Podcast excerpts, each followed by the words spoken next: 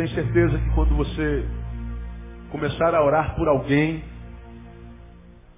você vai começar a ter experiências na tua oração. Muitos de nós não temos tido e por isso paramos de orar porque a gente só ora por nós. Nossa oração, na verdade, é um lembrete a Deus de que Ele está nos devendo. É como quem passa na cozinha tem um bilhetinho pregado com um imazinho na geladeira. É, não esqueça de comprar arroz. Tem muita oração que é só isso, é uma lembrança que a gente faz para Deus de que Ele tem que nos abençoar. Mas na verdade a, a oração revela de que nós simplesmente estamos decepcionados com Deus porque Ele não está fazendo. Quando você começar a orar por alguém e Deus entender e escutar a tua voz, mas com uma outra conotação, voltado para o próximo, talvez Deus te escute. Lembra disso? Então aproveita essa oportunidade, esse nome que você conheceu, de repente Deus o colocou sentado do teu lado, não foi à toa, ele podia ter sentado em qualquer canto desse grande templo, mas ele sentou do teu lado. E eu tenho certeza, não foi à toa. Você entende isso, irmão? Amém ou amém? Não foi à toa. Então, abençoe-o com a sua oração. Vamos a Josué capítulo 7. Quero deixar uma palavra com os irmãos essa noite. Que eu acho pertinente. Aí se não achasse, eu não, não ministraria, né? Eu não sei se você sabe, mas você não foi criado por Deus para perder. Você sabe disso, amém ou não? Diga para o irmão que está do seu lado, você não foi criado por Deus para perder. Você foi criado por Deus para vencer. Recebe essa palavra, amém ou não? Diga, eu fui criado para vencer. E é exatamente por causa dessa verdade que a gente não gosta de perder. Quem é que gosta de perder? Para consolar os derrotados, a sociedade começa a criar jargões. Como, por exemplo, o importante é. É o quê? Uma ova. O importante é competir. É, importante é competir, mas o gostoso é ganhar. Ninguém entra numa competição para perder. Mesmo que não tenha treinado, meu. Quando você entra lá no ringue, no pódio, você entra lá na, na pista, sei lá em qual, qual, qual embate você está, você entrou é, é, sem ter treinado para aquilo, mas lá no fundo, lá no fundinho tem uma esperançazinha de que quem sabe aconteça o milagre. Você vai fazer prova para o vestibular, não estudou.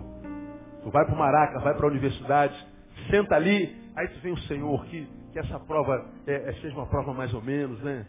Que essa prova é, ilumina os olhos do meu entendimento, Senhor.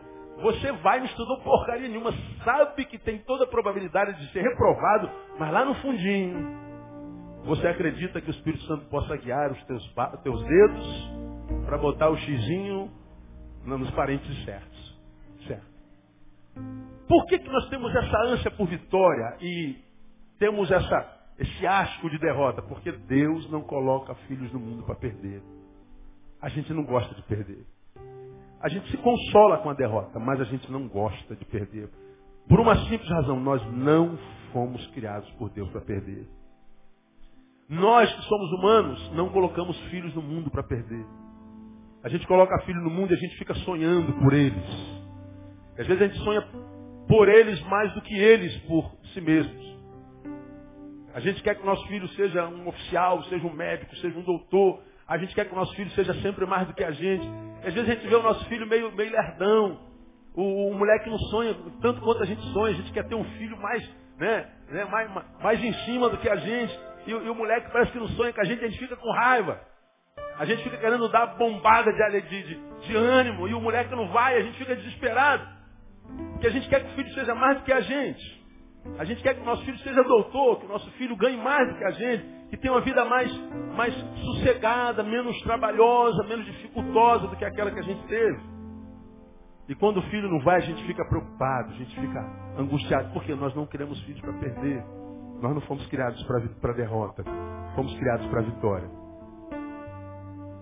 Esse texto aqui, capítulo 7 de Josué, foi escrito como narração de um acontecido logo após uma das maiores vitórias do povo de Israel. Uma das primeiras conquistas de Israel. O povo estava sendo conduzido, saindo lá do cativeiro, Moisés tinha morrido. Josué assumiu o pastorado e Josué então está diante da sua primeira batalha, da sua pr primeira necessidade de transposição. E qual era a, a transposição que ele tinha que fazer? Das muralhas de Jericó. E a gente conhece esse texto muitíssimo bem. A gente sabe que Deus olhou para aquele povo que estava no meio do caminho e Deus queria é, mostrar ao povo que ainda era com ele depois que a liderança mudou. Queria mostrar para Josué que assumiu a liderança meio, mesmo, meio, meio cabisbaixo, meio amedrontado. Como é que eu posso substituir Moisés? Moisés é meu ícone, meu ídolo, meu, meu, meu, meu grande pai espiritual. Como é que eu posso imaginar que eu possa substituir Moisés à altura? Então Deus o coloca logo diante de uma muralha. Para você ter uma ideia, Jericó contava com uma muralha dupla. Dupla. Era uma cidade que era composta por vários vilarejos e a cidade que o povo de Israel venceu era uma cidade conhecida como a cidade D, letra D. E essa cidade tinha um muro que tinha uma, uma área equivalente a 48 mil metros quadrados. E era uma muralha dupla. Uma muralha dupla. A primeira muralha, para você ter ideia, a muralha é, externa, ela tinha 1,80m de espessura. 1,80m de pedra. 1,80m deve ser o quê? Dessa caixa até mais ou menos aqui. Bom, eu tenho 1,87m. Uma muralha do meu tamanho, imagine deitado. A primeira parte da muralha de Jericó tinha 1,80m. Dentro dessa muralha tinha um vão de aproximadamente 3 metros e 60, 3 metros e meio. Um, dois, três, três e meio. Daquela caixa para cá. Da caixa para lá, 1,80m, a primeira muralha. 9 metros de altura. Se transpusesse a primeira muralha, tinha um vão de 3 metros e meio. E se deparava com a nova muralha de 4 metros de espessura. Um, dois, três, quatro. Tudo bem? Jóia? Lá da caixa para cá. Isso era a muralha de Jericó. E Deus disse assim, ó, vocês vão ter que derrubar essa muralha. Como? De que jeito? Com que ferramenta? Deus mais uma vez diz que vai fazer um milagre, manda o povo rodear a cidade sete vezes, sete dias. Num determinado momento eles iam tocar as trombetas que eram feitas de chifres de carneiro. E junto com os sacerdotes que tocariam a trombeta, o povo gritaria em uníssono, numa só voz, milhões de pessoas gritando a uma só voz. E diz o texto que quando o povo gritou, as trombetas tocaram, o povo rodeou, diz o texto no capítulo 6, que a muralha exterior, aquela de 1,80m de espessura e 9 metros de altura, caiu rente ao chão. Puf. Transpuseram essa muralha e as muralhas internas tinham portas que já estavam derrubadas. E eles conseguiram dominar a cidade. O texto é estranho porque Deus manda que toda a cidade seja destruída. Homens, mulheres, meninos e bois e carneiros. Mas diz que Deus mandou que retivessem todo o ouro, toda a prata e que fossem postos nos tesouros de Israel, nos tesouros de Israel. E mais, uma única família será salva. Você se lembra de quem? Não se lembra quem foi? Raabe. Qual era a profissão de Raabe? Prostituta. Diga assim, Raabe era prostituta. Pergunta irmão que está do seu lado, você sabe o que é uma prostituta? Quem responde sim para essa pergunta? Levanta a mão aí. Eu sei, pastor, o que é uma prostituta. Sabe? Eu não estou perguntando se você usou uma prostituta. Você sabe o que é. Sabe ou não sabe? Sabe, sabe? Algum pai sonha com essa profissão para a filha? Tem alguém aqui que já sonhou? Ah, pastor, eu sonho que minha filha seja prostituta. Garota de programa. Alguém sonha com isso? Não. Deus manda destruir toda a cidade, do rei ao porteiro. Do mais velho ao mais moço. Salvem só a prostituta.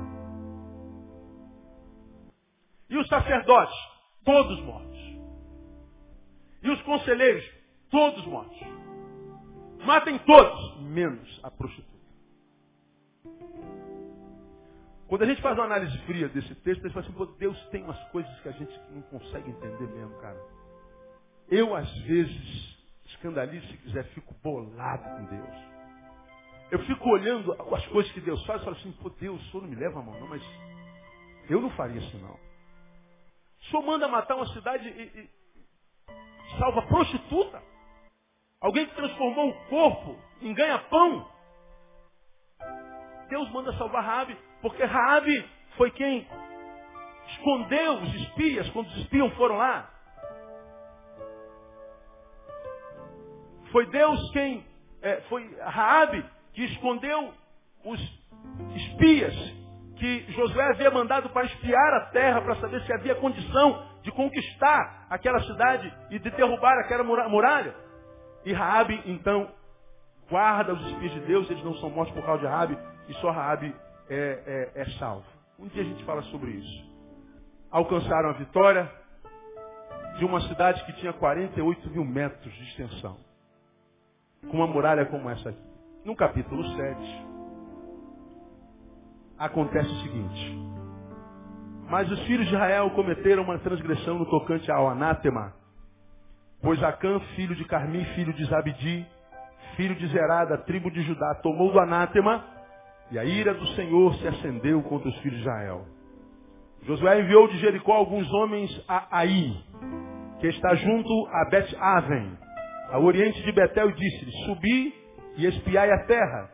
Subiram, pois, aqueles homens e espiaram a Aí. Voltaram a Josué e disseram-lhe, não suba todo o povo, subam uns dois ou três mil homens e destruam a Aí. Não fatigues ali a todo o povo, porque os habitantes são poucos. Assim subiram lá do povo cerca de três mil homens, os quais fugiram diante dos homens de Aí.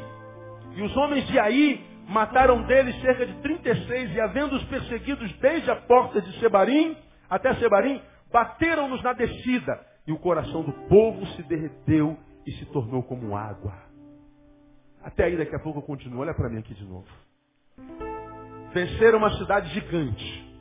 Miraculosamente. O impossível aconteceu positivamente. Um muro de nove metros, de um metro e oitenta de espessura, circundado por um outro de quatro metros. Eles conseguiram transpor. O impossível aconteceu. Uma grande vitória. Depois da vitória, eles se deparam com uma outra cidade, uma cidade chamada Aí. Aí significa montão, ou monturo, ou ruínas. Eles vencem uma cidade gigantesca e aí se deparam com a nova cidade a conquistar. Aí era um vilarejo. Uma cidade com dois, três mil habitantes. Uma cidadezinha do interior do Rio de Janeiro.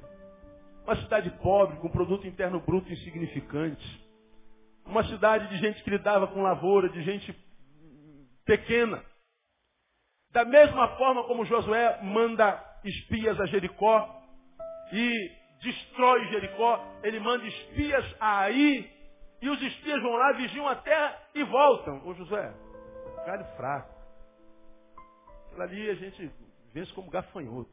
Nós que tivemos essa grande vitória diante de Jericó, diante de aí, a gente, a gente, vai, a gente vai fazer piada, a gente vai arrebentar aquela cidade com o pé nas costas. Manda todo mundo não, manda só uns dois, três mil homens e a gente arrebenta a boca do balão. Ok, vão lá os dois, três mil homens. Quando eles chegaram na cidadezinha de Aí, diz que os homens de Aí estavam tomados por uma valentia que eles não sabem de onde essa valentia veio.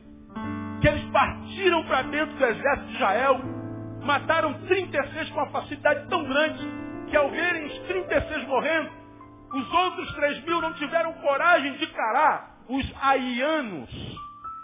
E fugiram, como covardes, com o rabinho entre as pernas. Desculpa esse texto, esse tempo, mas eles fugiram covardemente. E eles foram destroçados. E diz que eles ficaram tão perplexos que o texto do versículo 5 diz que o coração do povo se derreteu e se tornou como água. Em Jericó, o impossível aconteceu. Venceram a muralha, a poderosa cidade. E aí, o impossível aconteceu. Uma cidade insignificante, fraca e paupérrima, venceu o exército agora soberbo por causa da vitória. Deixa eu dizer uma coisa para você. Nós não fomos criados para perder. Amém ou não? Nós fomos criados para vencer. Amém ou não? Todavia, muitas vitórias que nós conseguimos na nossa vida se tornam uma desgraça.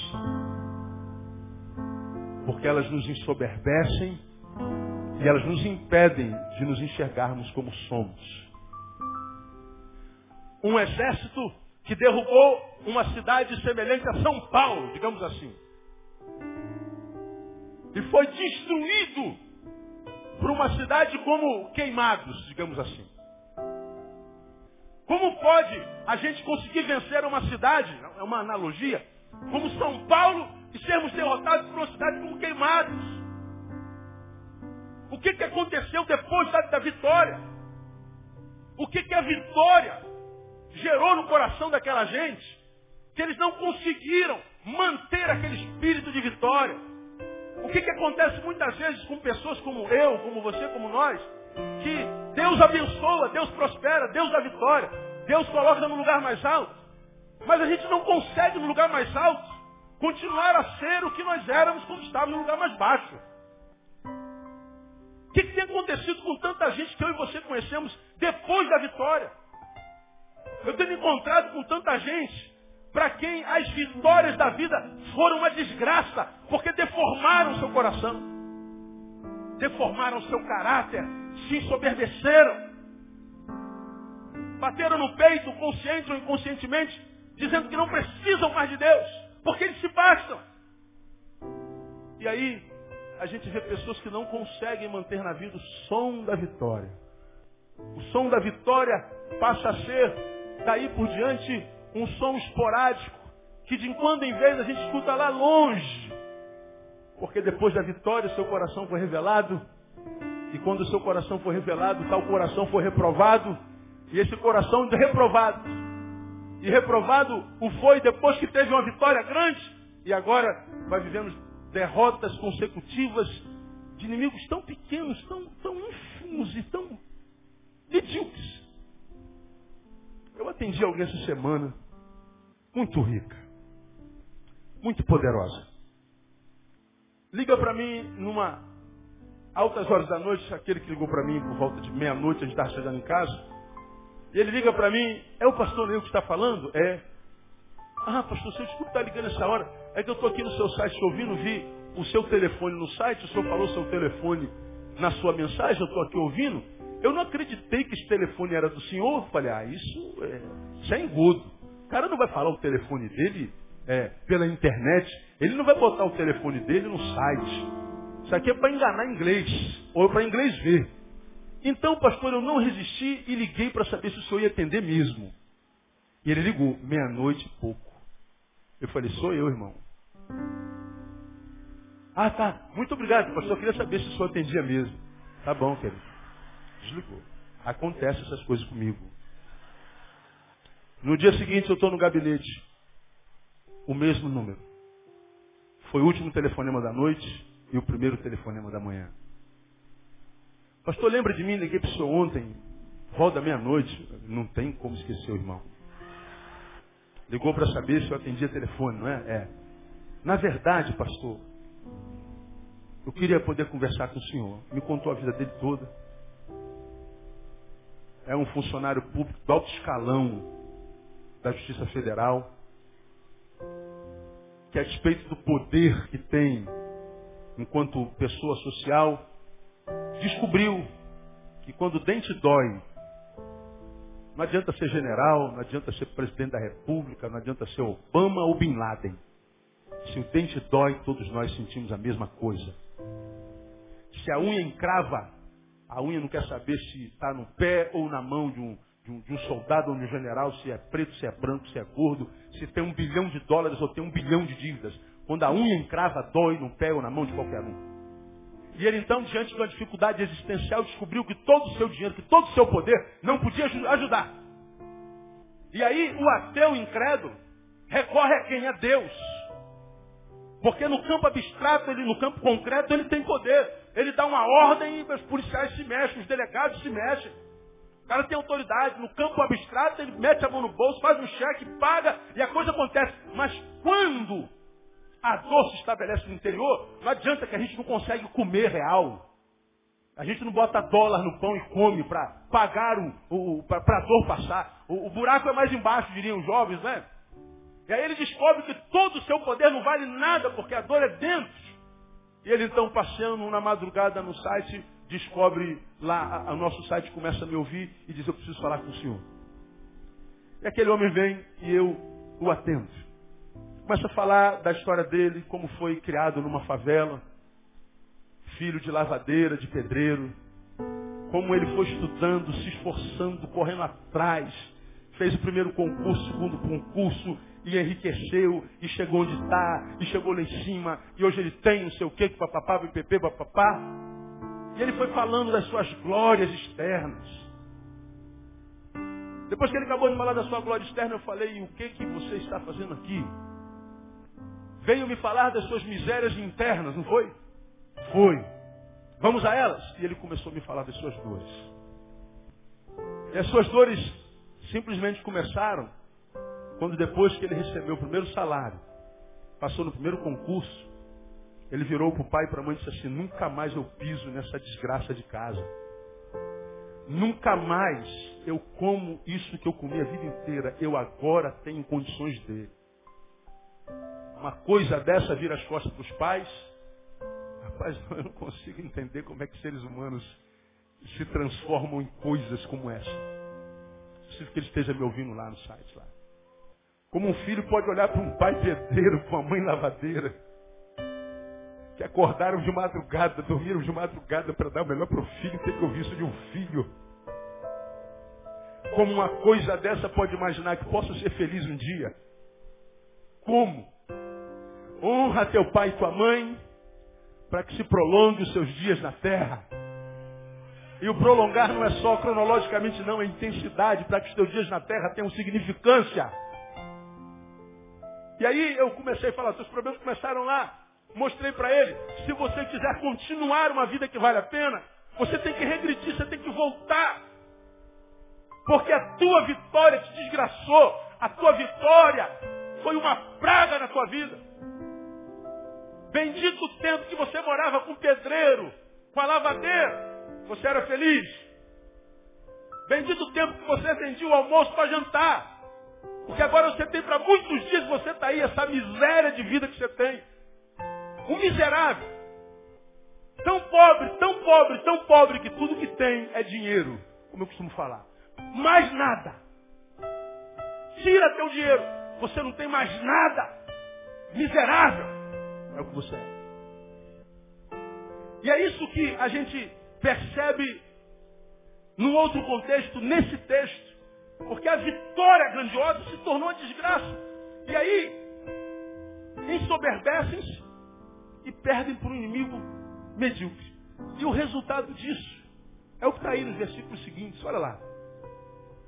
O coração do povo se derreteu. 5. Versículo 6. Então Josué rasgou as suas vestes, se prostrou com o rosto em terra perante a arca do Senhor até a tarde.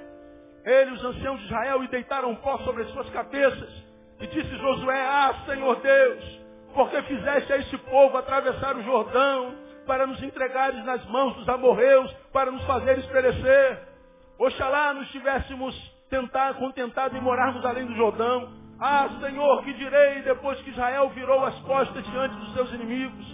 Pois os cananeus e todos os moradores da terra o ouvirão, e cercando-nos exterminarão da terra o nosso nome. E então o que farás pelo teu grande nome?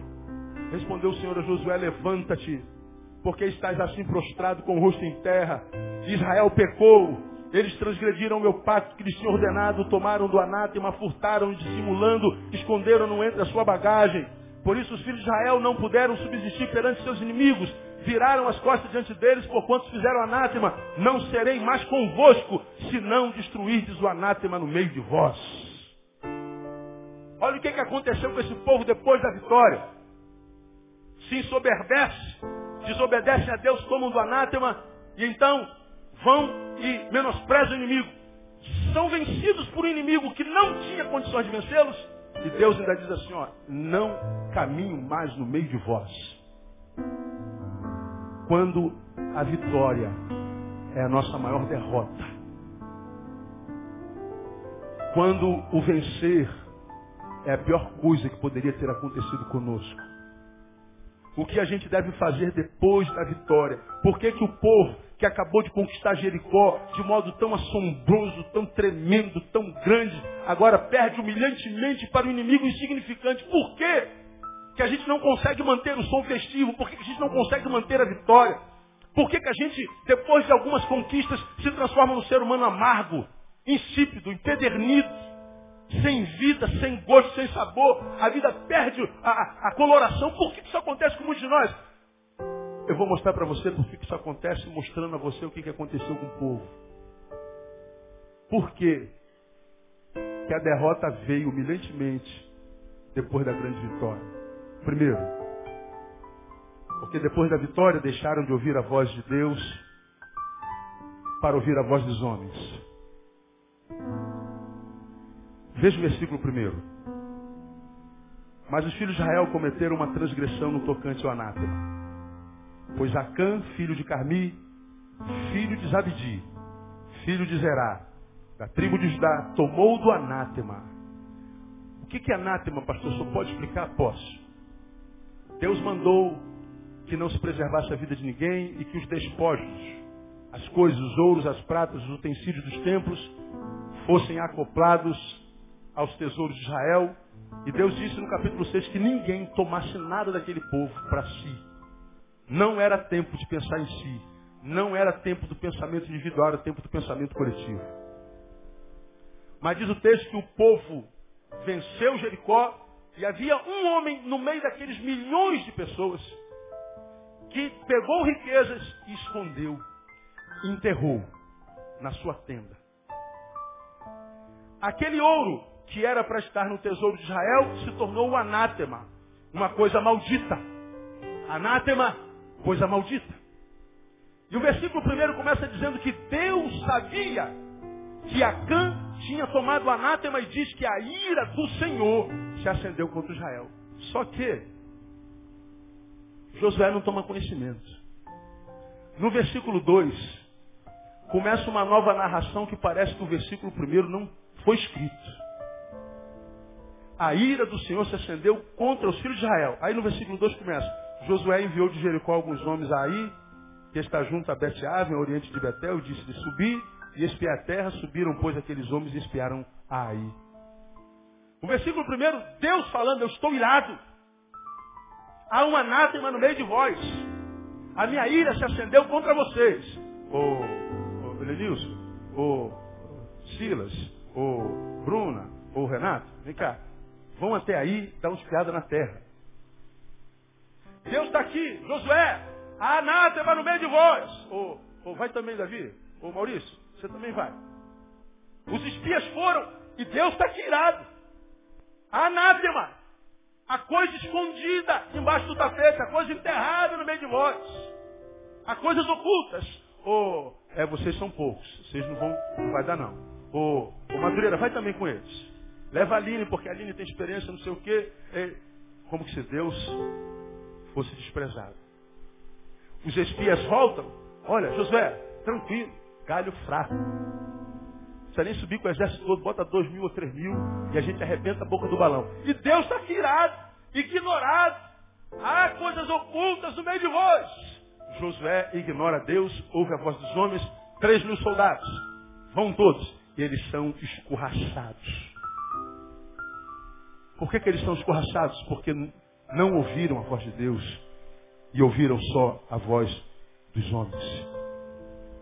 Meu irmão, deixa eu falar para você o seguinte. Se você foi alcançado pela graça de Jesus um dia, na palavra, se a palavra cruzou o teu caminho, cruzou a tua história e você foi alcançado por essa palavra, a Bíblia diz que as coisas velhas já passaram. E na tua vida o que, que aconteceu? Tudo se fez novo. Um novo homem, uma nova criação, uma nova criatura nasceu dentro de você. Quantos viveram essa experiência podem dar glória a Deus por isso? Uma nova criatura, amém ou não? Pois bem, essa nova criatura recebeu um novo coração que é ministrado pelo Espírito Santo de Deus. Que é uma pessoa, que é o próprio Deus dentro de nós. E serve dentro de nós para nos acusar quando nós estamos trilhando caminhos errados. Quando nós somos salvos e alcançados pela palavra, o pastor não precisa dizer, ó, isso pode, isso não pode. Deve, não deve. Permito, não permito. Não, nós sabemos. O Espírito Santo nos acusa do pecado, ele é que nos convence do pecado, da juízo, do juízo da justiça. Nós não precisamos de nenhum guarda atrás de nós, nenhum juiz atrás de nós. Nós sabemos, quando nós temos coisas erradas na nossa vida, quando nós estamos errados diante de Deus, Deus no seu espírito nos acusa. E Deus está dizendo para mim e para você nessa noite, olha filho, você não tem conseguido manter o som da vitória na tua vida. Você já teve algumas vitórias. Você quando pensa em vitória, você só lembra do passado. Porque elas ficaram lá. E você não consegue mais estabelecer o som da vitória, a experiência da vitória no presente. E já está deixando de sonhar com o futuro. Porque vitória na tua vida só ficou no passado. E você não sabe por quê. Deus está dizendo aqui, olha filho, não é porque eu não tenho alegria na tua vitória, não. É porque eu tenho mostrado para você o que é de errado na tua vida há tanto tempo. E você não ouve a minha voz. Você vira as costas para mim e, como quem diz, vamos resolver esse problema depois, Senhor. Não, problemas existem para serem resolvidos.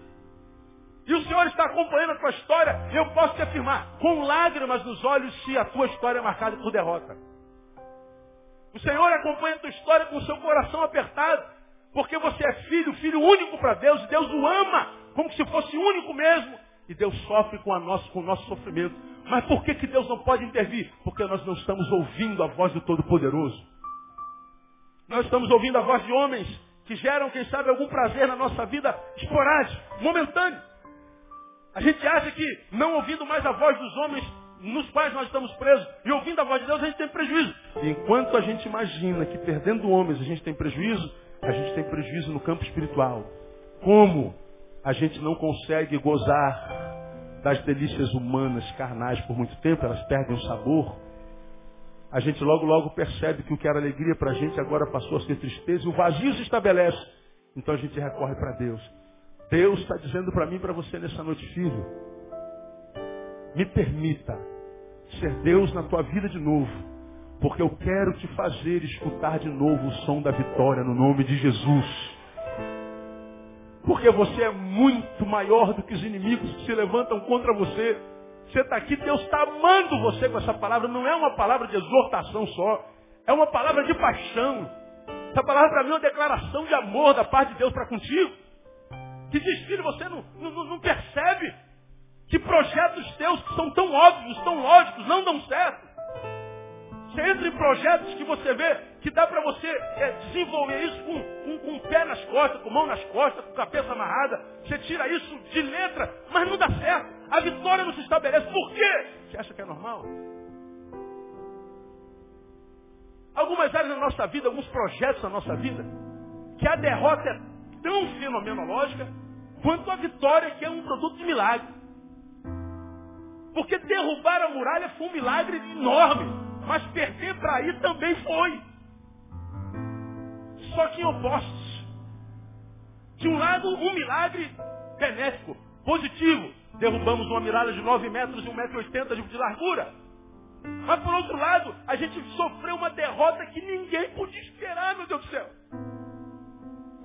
Como isso pode ter acontecido? milagre, mas da parte de lá. Meu Deus, se Deus me deu essa palavra para essa noite, Ele nunca dá uma palavra para a gente sem que Ele mesmo traga alguém aqui para ouvi-la. E você sabe no que eu creio, né? A igreja está lotada. Eu acredito que Deus, no meio dessa multidão, prepare uma palavra só para um de vocês. Porque Deus trata um como se fosse todos e trata todos como se fosse um. Então, se essa palavra é para você, não a rejeite. Deus está falando um raciocínio. Veja algumas derrotas que você tem vindo na vida. Veja alguns sentimentos que você tem dentro de si que não consegue vencer. Tudo isso, todos os inimigos que estão diante de você, são menores do que você se você está na presença de Deus. Foi o que Davi disse para Golias, ó, tu vem contra mim com espadas e varapaus, gigantão. Mas eu subo contra ti em nome do Senhor dos Exércitos. Como quem diz, olha, em nome do Senhor dos Exércitos eu sou maior do que qualquer problema. Porque é o Senhor quem diz na sua palavra que não permitiria que a provação que chegasse até nós fosse maior do que nós. Se chegou até você, é menor do que você. Se é menor do que você, você tem poder para vencer. Amém ou não amém, igreja? Por que, que não vence? Por que está aí prostrado? Com essa cara de quem só conhece o som da derrota, da tristeza, do escárnio, da zombaria. Por que, que não vence? Por que, que a promessa não se concretiza? Deus está falando, preciso ouvir mais a minha voz. Até porque a gente tem aprendido aqui, repetidas vezes, a fé vem como mesmo, irmão? Pelo ouvir. Ouvir o quê?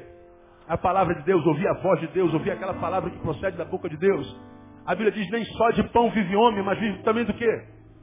de toda palavra que procede da boca de Deus. Então, quando Deus faz uma obra na nossa vida, essa obra entra pelo ouvido. É pelo ouvido que ela entra. Porque tudo é feito na palavra. Quando a gente tapa os ouvidos, a obra de Deus é paralisada. Deus está falando, filho.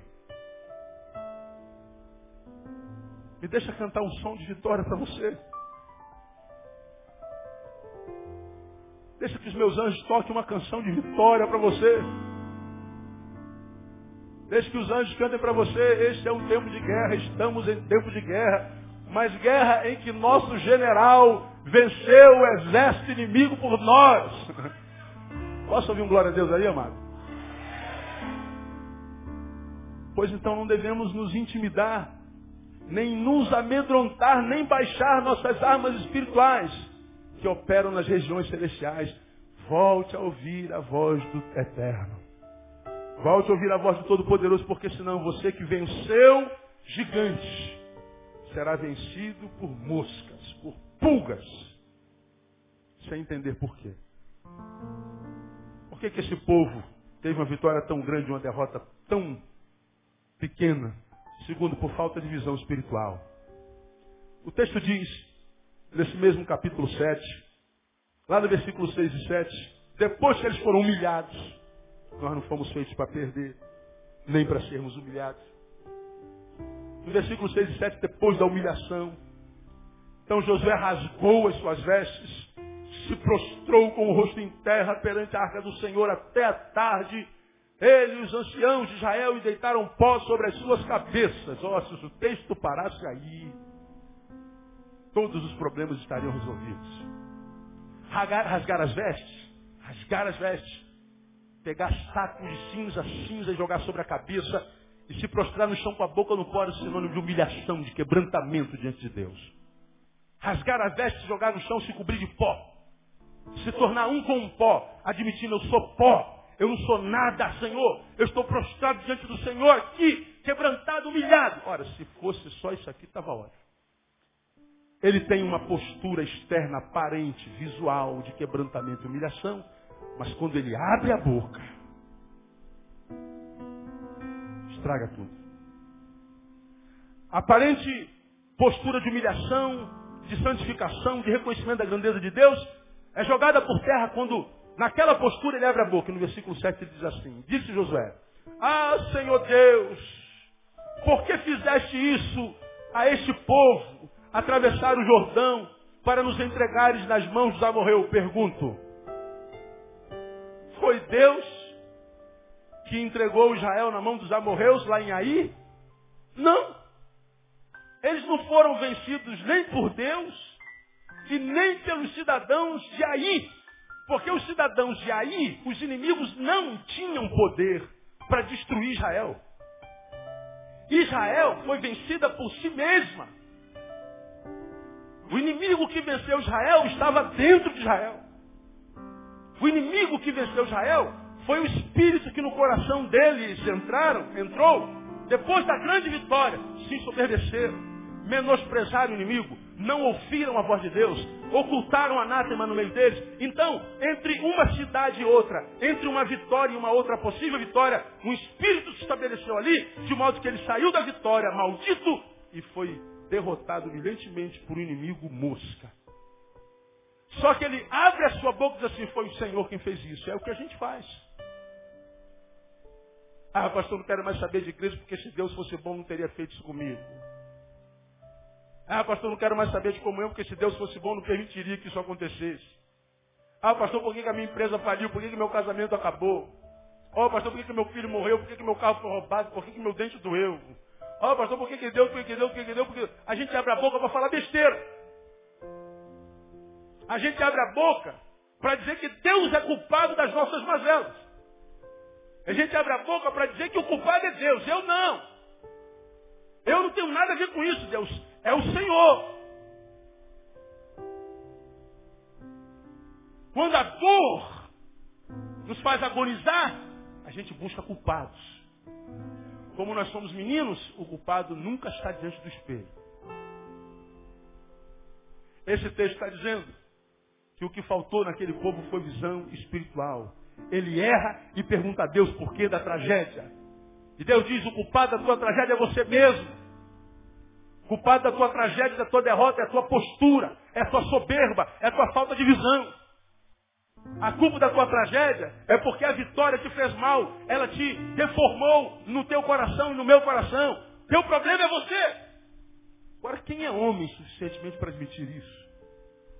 Porque se não for homem suficientemente para admitir que o culpado está diante do teu espelho, não adianta ser homem de Deus, porque o homem de Deus que não é homem, para assumir culpas e responsabilidades, nunca será abençoado, mesmo que seja de Deus. Falta de visão não é só a incapacidade de ver. Falta de visão é ver e não conseguir discernir. Falta de visão é olhar para o lado errado. Falta de visão é tudo que não é a visão correta. E o problema é que quando a gente está sentindo dor, a gente está sendo tratado como tapete, sendo pisado pela vida, machucado pelos inimigos, vilipendiado pela dor, quando a gente está vivendo o tempo do fracasso, nós ao invés de pararmos, refletirmos, fazermos uma, uma, uma viagem interior e ver onde é que nós erramos, não. Nós abrimos os nossos olhos biológicos e olhamos para a vida com ira e queremos buscar o primeiro sobre o qual nós vamos descontar as nossas mazelas. Geralmente quem sofre é quem está mais perto, é a esposa, o marido, o filho. E aí um abismo vai chamando outro abismo ao som das suas catatupas, como diria Davi. E a nossa vida daqui a pouco está no abismo e a gente diz, Deus, por que tu permitiste um negócio desse? Deus responde para mim e para você, eu não posso impedir que você colha o que plantou. Porque na minha palavra está escrito, tudo que o homem semear, isso também o que, irmão? Você fará. Você está aqui de repente nessa noite, cara. Está aqui sentado bonitão, cheirosão, cheirosona. Sentou na igreja, um monte de gente olhou para você falou, cara, esse é o cara, meu. Como Obama disse para o Lula essa semana. This is. Esse é o cara. Esse é o homem. Às vezes algumas pessoas olham para você e dizem, esse é o cara, essa é a mina. Na minha época era mina. Essa é a mulher. E você diz, é verdade, você é o cara que tem visão. Como é que você sabe disso? Como é que você conseguiu descobrir? Ele só está te julgando pela tua aparência você acredita no que ele disse por causa da tua aparência. Mas lá no fundo você sabe que a nossa aparência é sempre muito menor daquilo que a gente é dentro de nós. A realidade é muito menor do que a idealidade. Ou nós mergulhamos na realidade para modificá-la, ou nós vamos viver uma mentira da idealidade até o dia de Cristo Jesus. Como eu tenho dito, disse pela manhã, estamos em Cristo, estamos salvos. Se morrermos, vamos para o céu. Mas enquanto vivermos, não teremos paz. Não teremos alegria. Não teremos a alegria do Senhor, que excede todo entendimento. E a alegria do Senhor, que é a nossa força. Você viveu mentira por falta de visão. Esse povo saiu de uma vitória contundente, na qual o Senhor está dizendo, veja, quem consegue destruir uma muralha de 9 metros, 1,80m, não tem muralha na vida que possa paralisá-lo. E eles então caem dentro de queimados e são su suplantados. Deus, tu mentistes. Não, filho. Eu falo que há muralhas do lado de fora que não podem paralisar você, eu estou dizendo a verdade, mas há uma muralha dentro que pode paralisar você. Você é o único que pode paralisar você. Nem o diabo pode. Porque a Bíblia está dizendo se a gente se sujeitar a Deus, resistir ao diabo, que, que, qual é a promessa, não? Ele? Você acredita nisso, irmão? Você acredita que o diabo pode bater em retirado na tua presença? Quando você acredita? Eu creio, pastor. Deus pode mentir por acaso? Amém ou não? Não, não pode mentir. Se ele está dizendo, se você se sujeitar a mim, resistir ao diabo, ele vai fugir de você. Ora, se o diabo não pode comigo, quem é que pode me deter? Só eu. Por isso ele diz, quer vir após mim, quer que isso vale a pena? Quero. Então negue-se a si mesmo. Porque senão o máximo que você consegue é religião. É mudar de religião. O máximo que você consegue é se transformar num presbítero, num pastor. Vai ser um profissional eclesiástico, mas nunca conhecerá o som festivo. Nunca terá aquela alegria que ninguém precisa ver, porque é interna.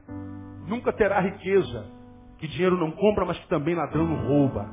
Nunca terá equilíbrio especial vai viver nessa inconstância. Um dia está bem, dez dias está mal. Um dia está bem, quinze dias está mal. Daqui a pouco está mal o tempo inteiro, nunca está bem. Diz a vida não vale a pena, irmão, a vida é uma bênção.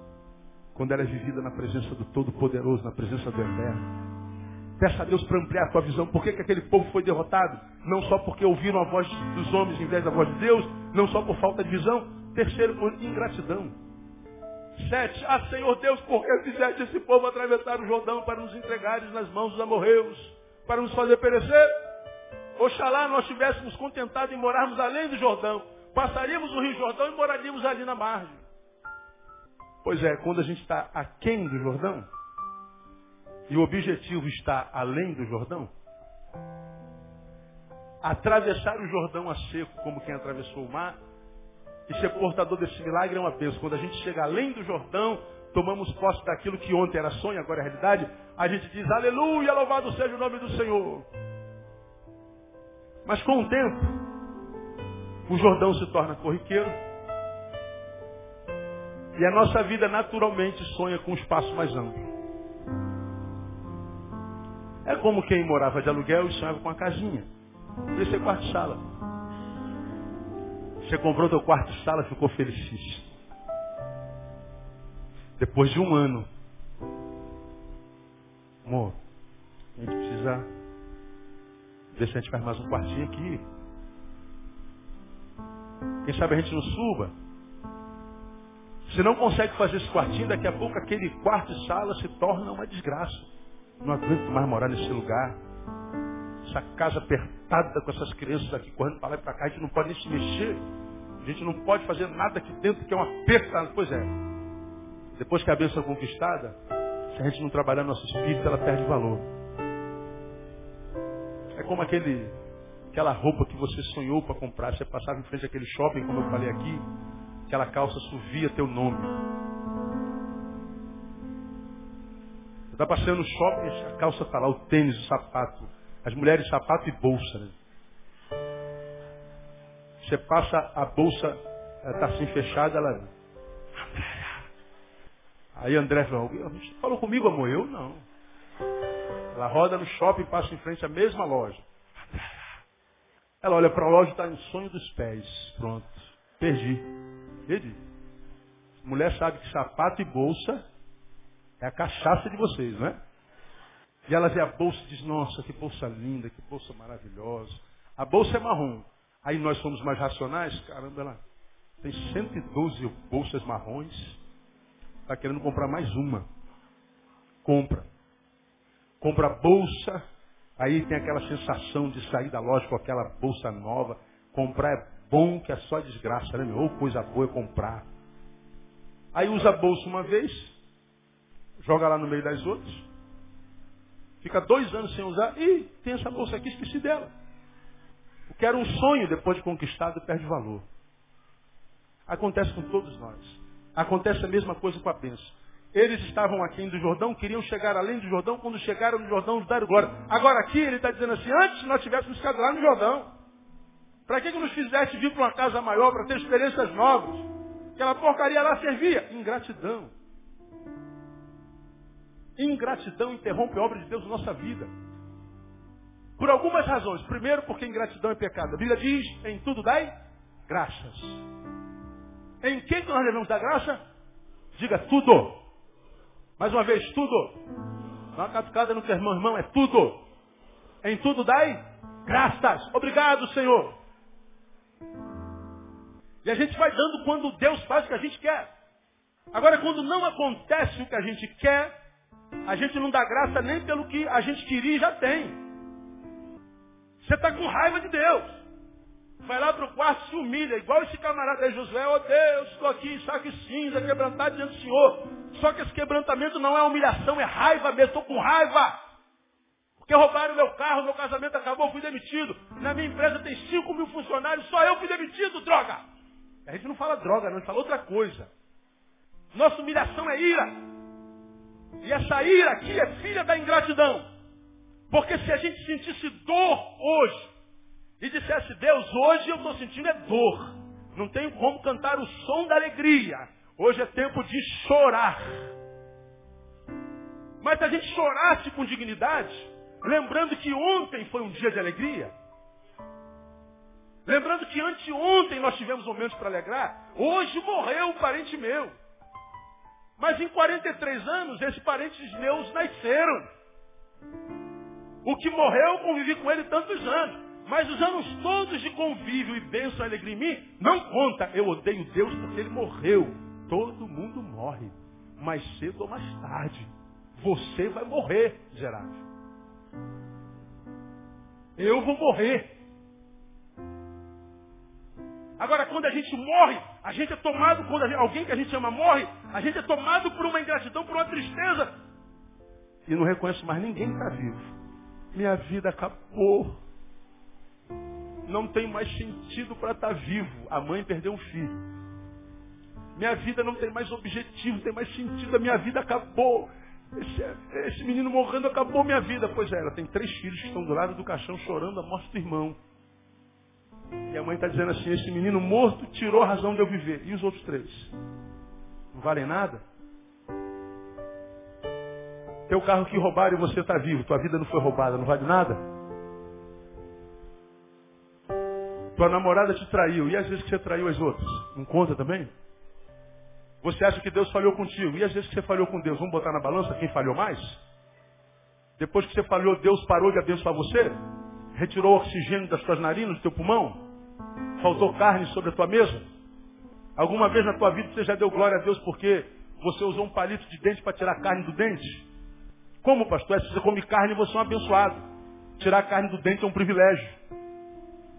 Vai para a Etiópia e diz que você tira a carne do dente. O que você está falando, meu? Carne, o que é isso? Pois é, ingratidão. Oito. Ah, Senhor, que direi depois que Israel virou as costas diante dos meus inimigos, seus inimigos? José está mais preocupado com a sua imagem do que com a própria derrota. E agora, o que, que eu vou dizer, Senhor? Como é que fica a minha imagem nisso? Estou mal na fita. Com que moral eu vou dirigir esse povo agora? Sabe o que é isso aqui? Idolatria. O melhor, eulatria. É adoração de si mesmo, da sua própria imagem. E esse é o pecado dessa geração. Idolatria da própria imagem. Temos que ser bonito, temos que ser magro, temos que ser saudáveis, não podemos ter problema, não podemos ter tristeza, não podemos chorar, não podemos ter celulite, meu cabelo tem que ser liso. Ser feio é pecado. Ser gordo é legalidade para o diabo. E a gente olha para nossa imagem e se odeia. E se esquece que você tem a imagem e semelhança do teu Criador. Devia dar glória a Deus. Você não é como Gisele Bündchen, mas você é como você é. E como você é, você tinha que dar glória a Deus. Quem sabe, dando glória a Deus pelo que você é, você se transforma em uma coisa que você gostaria de ser. Agora, enquanto você quiser ser igual a ela, querer ser igual a ele, querer ser igual a não sei quem, você está dizendo que se odeia. Enquanto se odeia, como é que Deus pode abençoar alguém que você, você nem ama? Ingratidão. Por último, quando é que a vitória se torna desgraça na nossa vida? Covardia. Nove, pois os cananeus e todos os moradores da terra o ouvirão e cercando-nos exterminarão da terra o nosso nome. E então, que farás pelo teu grande nome, Senhor? O Senhor respondeu, levanta-te, pois que estás assim prostrado com o rosto em terra, como quem diz, levanta, seu covarde. Você pode ter perdido uma batalha, mas a guerra não terminou. O fato de ter perdido hoje não significa dizer que você tem que perder amanhã. Muda a postura, levanta a cabeça, sacode a poeira, dá a volta por cima. Tira o anátema. E você vai ver que a vitória volta a cantar na tua presença no nome de Jesus. O que, que eu tenho que fazer então, Deus? Deus diz para ele lá no versículo 11: Israel pecou, eles transgrediram o meu pacto que lhes tinha ordenado, tomaram do anátema, furtaram-no e dissimulando esconderam-no entre a sua bagagem. O que, que eu faço para ser é, é, possuidor da reconquista, do som da alegria? Afaste daquilo que você esconde. Havia anátema escondido, meu irmão. Se você não se afastar do que você esconde, Deus vai se esconder de você.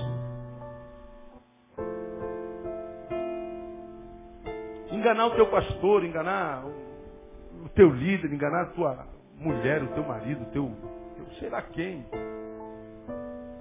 Não é vanglória nenhuma, não é vitória nenhuma, é burrice. Porque os olhos do Senhor estão aonde mesmo, irmão? Em todo lugar. E enquanto Deus perceber que o teu coração é um coração puro, que o teu coração está contaminado com o anátema desse mundo, você não vai conhecer o som da vitória. De modo que de posse dessa palavra você pode sentir tudo, menos frustração, porque você já sabe que te espera no futuro. E se porventura você tiver alguma vitória esporádica, ela será esporádica mesmo. E essa vitória fará mal para sua alma. Porque ela não veio de Deus. O que, é que eu preciso fazer para reconquistar? Faça daquilo que você esconde. Por último, deseje sobre todas as coisas restaurar a santidade na tua vida. 13. Levanta-te, santifica o povo. Diz-lhe, santificai-vos para amanhã, pois assim diz o Senhor, o Deus de Israel. Anátema no meio de ti, Israel, não poderás suster-te diante dos teus inimigos, enquanto não tirares do meio de ti o anátema. Não poderá poderá suster-te, se sustentar diante dos teus inimigos, mesmo que sejam aí, queimados. Mesmo que seja uma palavra. Mesmo que seja um mosquito. Se é uma força antagônica a você, contrária a você, você vai perder. Porque o Senhor está dizendo você está longe da santificação. Analise a história de Israel e você vai ver que toda a grande obra de Deus foi feita depois da santificação do povo. Exemplo disso? Veja 3,5 desse mesmo, desse mesmo livro. Capítulo 3, versículo 5, você conhece bem. Disse também Josué ao povo, santificai-vos. Por quê? Leiam para mim. Amanhã o Senhor fará maravilhas no meio de vós. Repita após mim. Nosso Deus é um Deus de maravilhas. Mas para que as maravilhas aconteçam, é necessário santificação. Mas se houver santificação, o milagre acontece. No tempo de Deus. É o que esse texto está dizendo. Santificai-vos. Porque amanhã o Senhor fará maravilha do meio de vós. Nosso Deus é um Deus de maravilha. Para que a maravilha aconteça, eu preciso me santificar. E se eu me santifico, ela acontece no tempo de Deus, nesse caso amanhã. Eu não sei quantas derrotas você tem vivido na sua vida. Elas não me dizem respeito. Mas você sabe, porque o Espírito Santo de Deus está ministrando no teu coração, eu tenho certeza disso, que à medida que eu estou pregando, a tua mente te reporta alguns momentos da tua história. E você deve estar pensando assim, caramba, realmente aquele projeto não tinha como dar errado, e deu. Realmente aquela assinatura estava pronta para acontecer e não aconteceu. Aquele relacionamento tinha tudo para dar certo não deu. E você está aí, meu Deus, o que está acontecendo comigo? E a gente busca respostas, respostas, respostas, e nós não as achamos e não achá-las muitas vezes gera em nós uma dor maior do que a dor que a gente está sentindo e para a qual a gente busca a resposta. E eu acho que o Senhor hoje está respondendo muitos de vocês. É porque uma vez Ele te deu uma vitória grande e você não soube se portar depois da vitória. Você foi tomado por sentimentos que te derrotaram e que te tornaram presa fácil aos teus inimigos, mesmo que esses inimigos sejam inimigos tão ínfimos, tão pequenos, tão medíocres. Mas você deixou de ouvir a voz de Deus para ouvir a voz dos homens. Perdeu a visão espiritual. Foi tomado por espírito de gratidão, idolatria e covardia. O Senhor está dizendo, afaste-se do que você esconde. Santifique-se. E o som da vitória será tocado novamente na tua frente. Quem tem ouvidos, ouça que o Espírito diz à igreja. Você recebe essa palavra, aplauda o Senhor por ela, porque ela é tremenda.